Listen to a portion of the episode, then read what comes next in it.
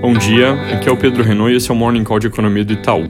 Começando pelos Estados Unidos, na semana passada a surpresa com relação à visão do Fed de que juros podem subir mais rápido trouxe um certo movimento de aversão a risco nos mercados, não porque significa que juros agora vão subir em breve, a visão se mantém de que altas devem vir só em 2023, mas porque tinha muita gente confortável com a leitura de que o Banco Central não iria se mover independente do que ocorresse no curto prazo, e esse conforto tende a deixar de existir. Nesse sentido, essa semana vai ser importante para acompanhar sinais de política monetária e visões diferentes dentro do comitê do FOMC, com 16 discursos por 10 membros ao longo dos próximos dias. Hoje fala Williams, do Fed de Nova York, às 4 da tarde. Amanhã tem o presidente Jerome Powell, às 3. Talvez essas duas falas vão ser as que vão receber mais atenção. Na Europa, essa semana tem PMIs na quarta, mas o foco ao longo dos próximos dias deve ficar sobre a evolução da variante Delta indiana nos países. O Reino Unido, que foi o primeiro a pegar, acabou estendendo o prazo final das medidas de isolamento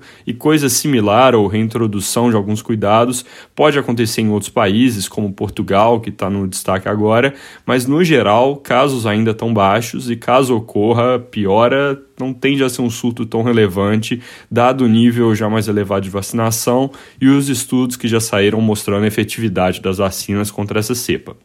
Aqui no Brasil tem bastante coisa nessa semana, começando pela MP da Eletrobras, que segundo os jornais pode ser votada hoje na Câmara, depois que o Senado aprovou mudanças na semana passada. Prazo de validade da medida é amanhã, então não tem margem para erro aqui. Tem um certo clima de otimismo com relação à aprovação, mas o noticiário ao longo do dia tem potencial para ser bem barulhento. Ainda sobre o setor elétrico, essa semana a ANEEL define bandeira tarifária para julho, que certamente vai ficar no nível vermelho 2, e pode já anunciar aumento de sobretaxa para essa bandeira, indo de R$ 6,24 para R$ 7,57, como vem sendo discutido já há um tempo e já inclusive está na nossa conta. No entanto, dando sequência a reportagens da semana passada, o Globo de hoje traz que esse aumento pode acabar sendo maior e que a agência estuda ir para a faixa dos 10 reais, então bom ficar de olho nessa frente. Lembrando aqui que a cada R$ 1,50 de tarifa a mais vem 0,1 pontos adicionais de inflação no mês em que estiver valendo essa tarifa e no ano, caso ela esteja presente em dezembro, isso obviamente medindo no IPCA.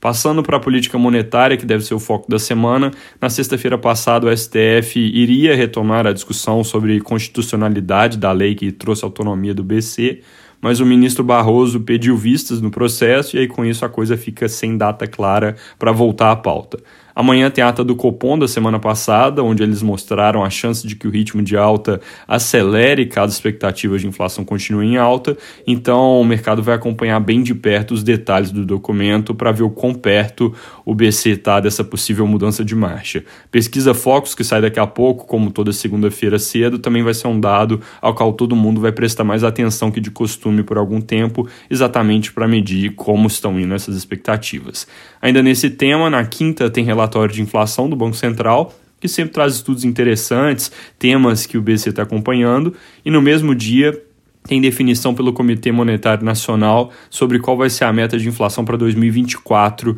aqui provavelmente dando o último passo no caminho de reduzir a meta e definindo o objetivo como 3%, vindo dos 3,25% que estão traçados para 2023. Para terminar a agenda falando de dados, divulgação concentradas no fim da semana, tem confiança do consumidor na quinta e IPCA 15, confiança da construção, dados do setor externo e NCC na sexta. Voltando para a discussão sobre Bolsa Família, segundo o jornal o Globo, nos próximos dias também pode ter anúncios por parte do governo de ações importantes, como confirmação de que o auxílio emergencial vai ser estendido por mais três meses no formato atual, e aumento do Bolsa Família, que, segundo o jornal, já teve o martelo batido pelo presidente Bolsonaro em alta de 190 para 280 reais por mês, de cerca de 15 para 17 milhões de pessoas. Última coisa, também é possível que nessa semana seja enviado ao Congresso o projeto de lei que trata das mudanças de faixa do imposto de renda à pessoa física, aumentando os limites de isenção.